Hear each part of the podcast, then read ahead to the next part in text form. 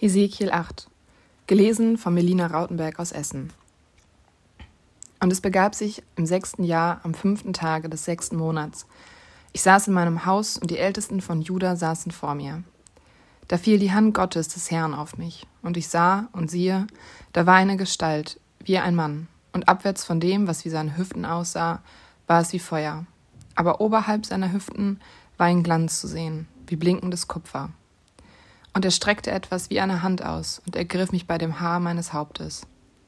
Da hob mich ein Wind empor zwischen Himmel und Erde und brachte mich nach Jerusalem, in göttlichen Gesichten zu dem Eingang des inneren Tores, das gegen Norden liegt, wo ein Bild stand zum Ärgernis für den Herrn. Und siehe, dort war die Herrlichkeit des Gottes Israels, so wie ich sie in der Ebene gesehen hatte. Und er sprach zu mir, Du Menschenkind, hebe deine Augen auf nach Norden.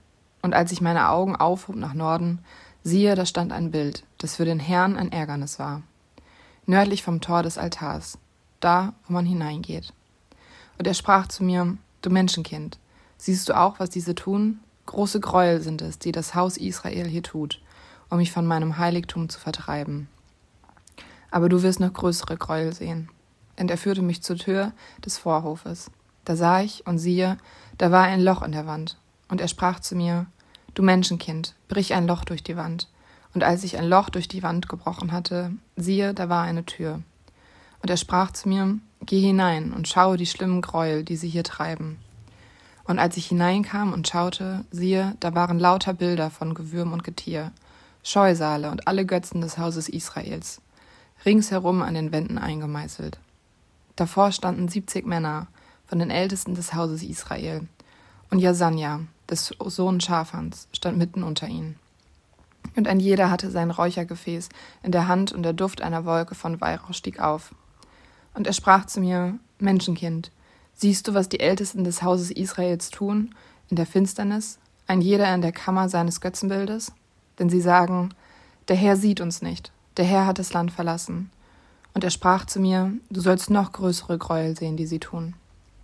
Und er führte mich zum Eingang des Tores am Hause des Herrn, das gegen Norden liegt. Und siehe, dort saßen Frauen, die den Tammuz beweinten.